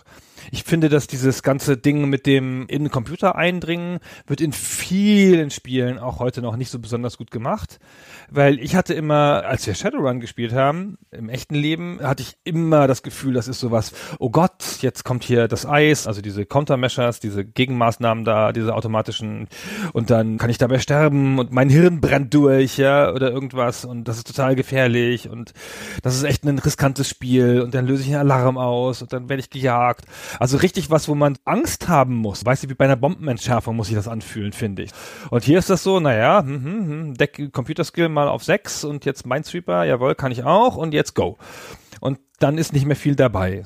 Das auch wieder schwenkt zur Mega Drive Version. Die haben da noch ein ganz absurdes 3D-Subsystem reingebaut total komplexes Spiel nochmal mit extra Systemen und extra Werten und Waffen und du fliegst als so eine Art Avatar über so eine Ebene und vor dir drehen sich Objekte und Blitze überall, total wild, funktioniert auch nicht so richtig in der Tiefe, ist komplex und stressig und kann dich echt in komische Sackgassen führen, aber sieht allemal cooler aus. Wie ist denn das auf dem Mega Drive, wenn du da sagst, es ist auf Klassen basiert? Findet dann sowas wie Magie oder dieses Hacken gar nicht statt, wenn du jetzt den Kämpfer zum Beispiel nimmst? Genau, ist runtergedreht dann, glaube ich, ja. Ach so, es ist aber trotzdem noch Teil des Spiels. Oh, das weiß ich gar nicht. Ich habe jetzt nicht drei Charakterklassen ausprobiert. Ja, kann sein. Müsste ich jetzt nochmal nachgucken. Kann ich jetzt nicht mit ganz großer Sicherheit sagen. Also mittlerweile habe ich auch so ein bisschen Bock jetzt mal, wo du die ganze Zeit sagst, was das Mega Drive Spiel unterscheidet, aber es ist so schwierig da ranzukommen. Das war ein rein amerikanisches Spiel damals, ne? Genau, es gab es nur auf dem amerikanischen Markt, ist in Europa gar nicht erschienen, also auch einer der Gründe, warum wir uns hier in dieser Besprechung für die Super Nintendo Version entschieden haben. Also man findet natürlich schon noch einen Emulator heutzutage, das geht schon. Und es ist in vielerlei Hinsicht, wie gesagt, das unrundere Spiel, aber es will halt mehr wenn man halt Shadowrun-Fan ist und sich wiedererkennen will mit dem, was man da sonst so spielt, ist es ein bisschen näher dran. Hm. Wie ist denn das eigentlich, wo wir das jetzt gerade davon hatten, dass das Mega Drive-Spiel nur in den USA erschienen ist im Gegensatz zu dem anderen? Jetzt habe ich dir von dem Super Nintendo-Spiel mein deutsches Modul geschickt und habe selber auf dem US-Modul gespielt. Das ist eins der Spiele, die auch komplett übersetzt wurden. Und ich habe dir aber jetzt nur das lose Modul geschickt und nicht die Verpackung und die Anleitung. Und da habe ich vorhin nochmal drin geblättert und dachte so, meine Herren, das ist aber sehr schlecht getextet worden auf Deutsch. Wie ist denn das im Spiel? Ist es okay, die deutschen Texte da, oder sollte man es auch eher auf Englisch dann spielen? Ich habe jetzt die englische Version nicht zum Vergleich gehabt, habe ich jetzt nicht mehr viel reingeschaut. Ich fand die deutsche schon okay. Es ist ja schon oft so, dass die Handbücher anders sind und nicht von derselben Hand übersetzt werden wie die Texte im Spiel. Deswegen würde ich jetzt auch nicht ausschließen, dass das, was du empfunden hast, dass du das mit dem Spiel nicht empfinden würdest. Ja, also es ist auch keine Vollkatastrophe, aber es ist einfach nicht besonders gut getextet. Und ich finde gerade das Intro, was die englische Version hat, das ist einfach sehr stimmungsvoll. Da ist mit wenigen Worten klar beschrieben, was ist das Setting irgendwie. Das gibt diese Megacities und Pipapo. Also die schaffen das schon, so diese dystopische Stimmung gut zu beschreiben. Und ich finde, da kann man durch schlechten textlichen Stil einfach auch sehr viel gleich kaputt machen. Gerade in so einem Spiel, was halt noch keine Sprachausgabe und sowas in der Art hat. Ich finde, was auch sehr prominent mir im Gedächtnis immer bleibt, sind die ganzen Schreie in dem Spiel. Die Gegner schreien ja immer dann so, wenn sie abgeschossen werden und irgendwann hat sich das so im Gedächtnis eingebrannt.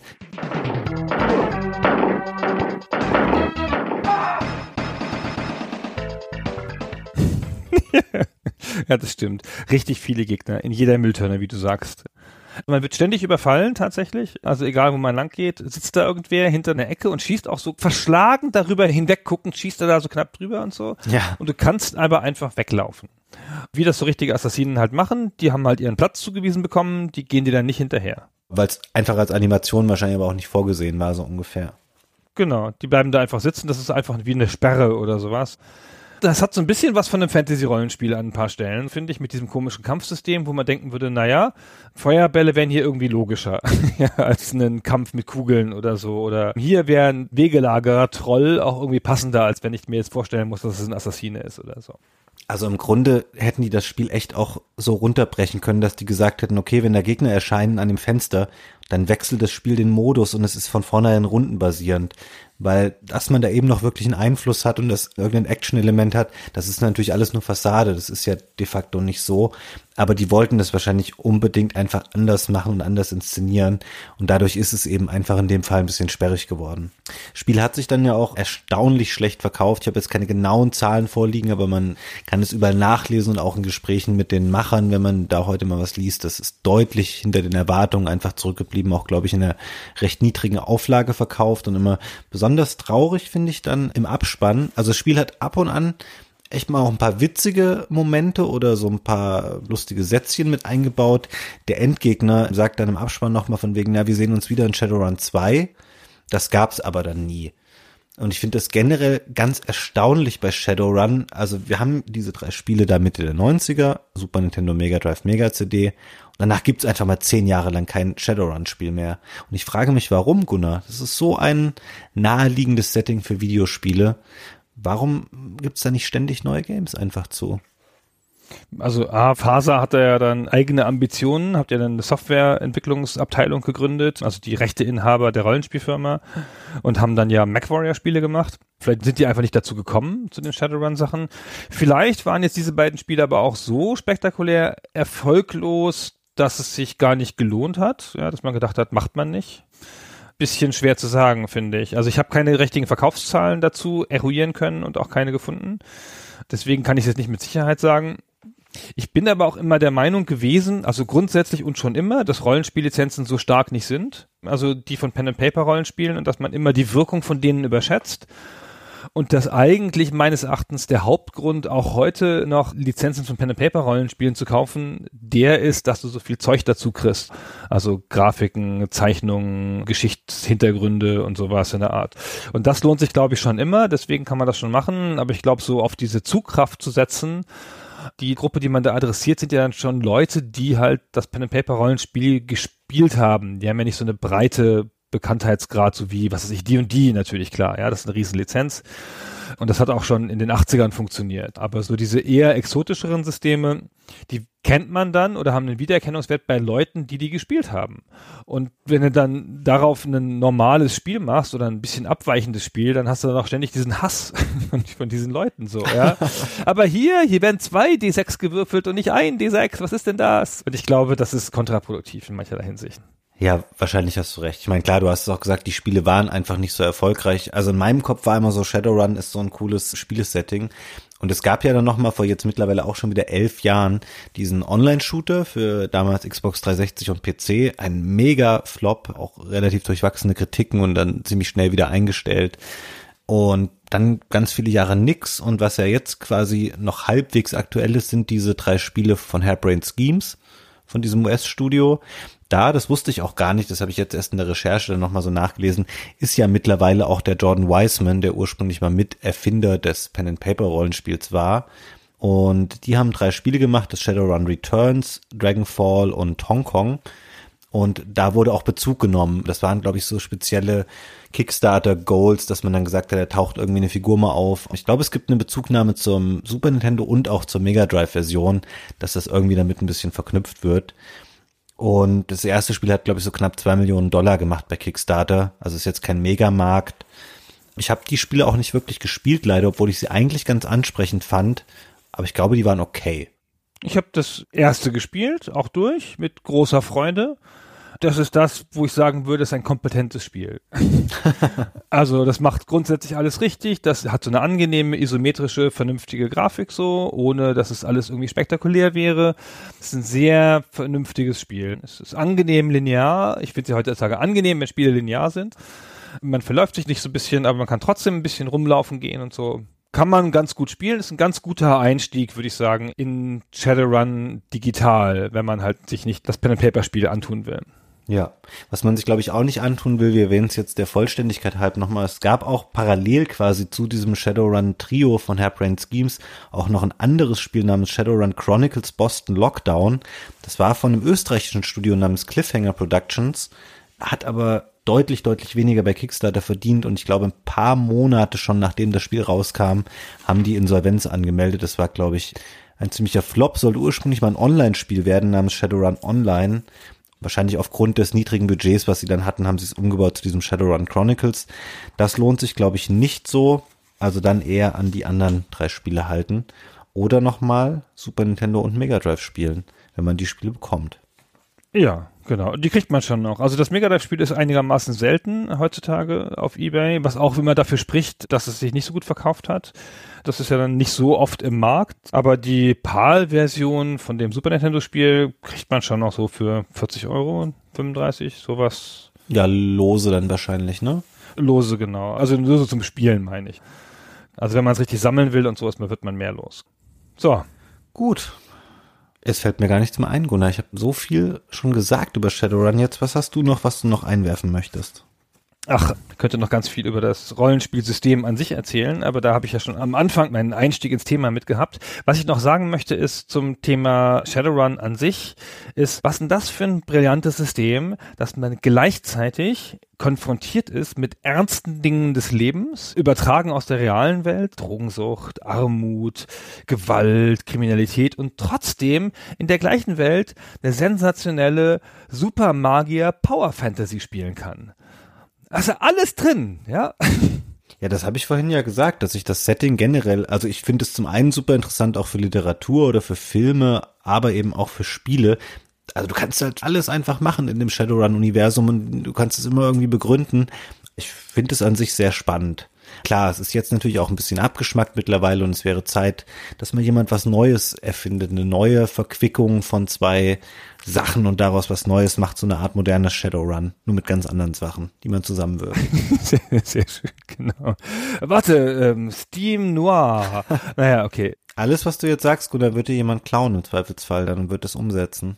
Nee, ich glaube, es gibt alles schon. Es ist fast nicht mehr möglich, zwei Sachen zu kombinieren. Insofern, Shadowrun hat sich aber ganz gut gehalten. Das ist ja ein aktives System bis jetzt. Es gibt 2018er Regeln. Und man hat auch so Klassiker wie, dass man sich ja halt in einen Computer einloggen kann, nur indem man so einen Stecker in den Kopf steckt. Ja, wie man sich das klassisch vorgestellt hat in den 80ern, dass man da so eine persönliche Connection haben muss. So derartige Dinge wurden dem Spiel mittlerweile entfernt. Man hat das immer wieder zart modernisiert, damit es mit der Realität Schritt halten kann. Was ja auch so abgefahren ist bei so Zukunftsszenarios, dass du dich aktiv bemühen musst, dass die mit der Realität Schritt halten, wenn du sie am Leben halten willst, weil die Realität schreitet echt mal krasser voran, ja. Ich habe neulich noch mal so einen Werbefilm gesehen in der Recherche von dem Ursprungs Shadowrun von 1990, wo so eine Gruppe von offenkundig Pornodarstellern, die man in andere Kostüme gesteckt hat, sich durch so eine Welt bewegt und dann da so Schüsse abfeuert und Computer hackt und so. Ganz, ganz. Oh nein, das habe ich auch gesehen. Ja, es ist ganz, ganz, ganz, ganz schrecklich. Aber das Geilste daran fand ich, also sind ja viele Höhepunkte drin, aber das Geilste, dass die Hackerin halt eine Tastatur dabei hat. ja, und so hat man sich das früher vorgestellt, das stand auch in den Regeln. Die heißen ja Decker, weil die ein Deck dabei haben. Und das ist so eine Art Tastatur, die sie einstöpseln. Nie jemand was von WLAN gehört, offenkundig, und aber auch nicht von der virtuellen Tastatur auf einem Bildschirm oder so. Undenkbar. Es musste mit realen Tastaturen passieren. Ja, also ganz vieles fehlt da einfach. Also auch so, was wir vorhin sagten mit denen, dass die nicht alle einfach Handys haben und solche Geschichten. Das ist natürlich eine krasse Diskrepanz, weil wir sind, glaube ich, noch relativ weit weg in der Realität von der Wiedergeburt der Trolle, Elfen und Zwerge. Aber was so die technischen Aspekte angeht, da gibt es natürlich Entwicklungen, die, glaube ich, schwierig sind für Macher solcher Spiele zu antizipieren oder korrekt zu prognostizieren, wie ist in 20, 25, 30 Jahren dann tatsächlich die Realität. Ja, das Spiel ist ja nun auch schon lange unterwegs. Ja. 93, das ist jetzt wirklich eine Weile her und fast keine Prognose hat Bestand gehabt ja, aus der heutigen Sicht. Das stimmt. Aber ich bin gespannt, wie es 2050 sein wird, wenn das Spiel dann spielt, wie nah wir da an dem Spiel dann dran sind. Machen wir dann nochmal eine Neuaufnahme, Gunnar, des Podcasts 2050? Ja, das müssen wir dann machen, genau. Unbedingt. Vielleicht auch noch später. Mittlerweile ist das Spiel selber, also das Rollenspiel ist ja auch schon in 2080 angekommen. Ja, 2050 ist ja nur das, wo das gestartet ist und wo jetzt das Super Nintendo-Spiel spielt. Also die Geschichte schreitet ja voran. Ah, das wusste ich gar nicht. Aber da wir alle 120 werden oder 150 oder so, dann werden wir dann noch Podcasts machen, denke ich. ja, mal abwarten. Schön wär's. Schön wär's, genau. Also 2050 ist noch drin für mich, Gunnar, ne? Ich habe da auch vor, noch zu leben. Hör mal auf hier. ja, tust du, als wäre ich schon so alt. Nee, du tust so. Ich habe das nicht gesagt. Äh, ich weiß nicht recht, ob du das nicht impliziert hast. Na gut, dann belassen wir es hierbei. Ja. Vielen Dank euch allen fürs Zuhören. Erzählt uns gerne in freundlichen und gesetzten Worten, welche von den Versionen Super Nintendo und Mega Drive ihr besser fandet. Und dann schauen wir mal. Und ich würde gerne noch wissen, ob irgendjemand die Mega-CD-Version gespielt hat. Oh, das würde mich auch interessieren. Ja, genau. Ich kenne niemanden tatsächlich, der das hat. Ich kenne auch niemanden, der das hat. Das wäre noch ganz schön so als Ergänzung. Wenn da jemand eine wirkliche Spielerfahrung mit hat und so, freuen wir uns gerne über eine Beschreibung auf der Webseite zum Beispiel. Ja, und von mir auch vielen Dank fürs Zuhören. Dann vielen Dank und bis dann. Ciao. Tschüss.